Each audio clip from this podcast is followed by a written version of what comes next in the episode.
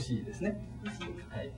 で、それが一つ内側に入ったところ、えここですか、まあこちらですかね。ここですね。これがはい三三と言います。三三三番目と三番目の場所です。あの今言ってることは別に他の隅でも全て当てはまりますので、はい間違いのないように。うん。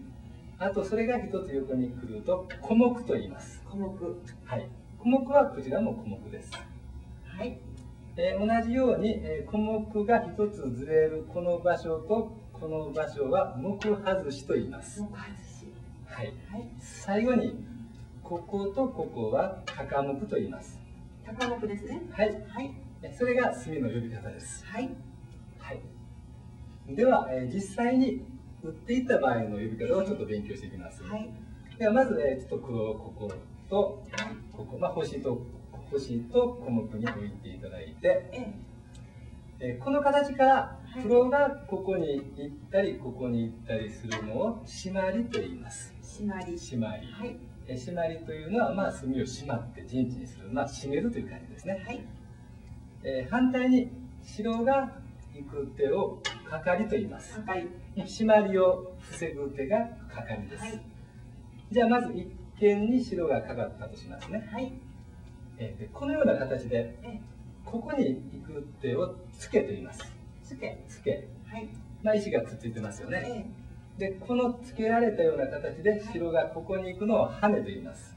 羽根。跳ね。はい。でこの形をここに引っ張るのをこれを引きと言います。はい。まあ見たままですよね。引き。はい。はい。でここに断点があるのでここに白が打つ手は断点をつないでますので次と言います。はい。でこのように固く継ぐのを肩継ぎ形に。え横にずらすのを、えー掛け継ぎと言いますはい。これは切れない。ですねはい。はい。これがうん入ってきてもポンと抜けば、取ることができるうん取られてしまいますねこの二つは切られない。はい掛け継ぎとこれが肩継ぎですはい。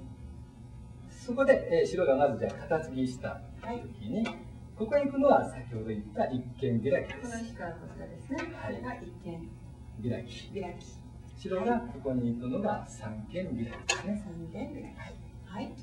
で、えーこれはよく言われる定石という形なんですよ定石とは何ですか？定石とは、えーその部分でお互いに最善手を打ってできた一つの形を定石と言います。はい。はい、まあそれも言葉として覚えておいてください。